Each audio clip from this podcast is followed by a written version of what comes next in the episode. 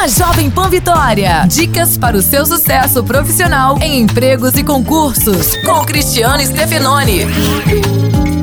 No início do currículo, logo abaixo dos dados pessoais, coloque um pequeno resumo de apenas duas linhas de suas atividades profissionais, ou seja, suas experiências, aquilo que você domina no mercado.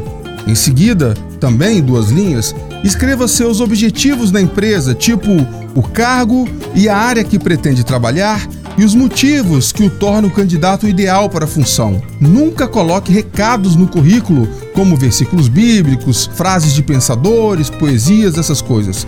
Além de não ajudar em nada, toma espaço de informações importantes que deveriam estar ali. Abraço, sucesso e até a próxima. Você ouviu Empregos e Concursos com Cristiano Stefanoni. Para mais dicas e oportunidades, acesse folhavitória.com.br barra empregos e concursos.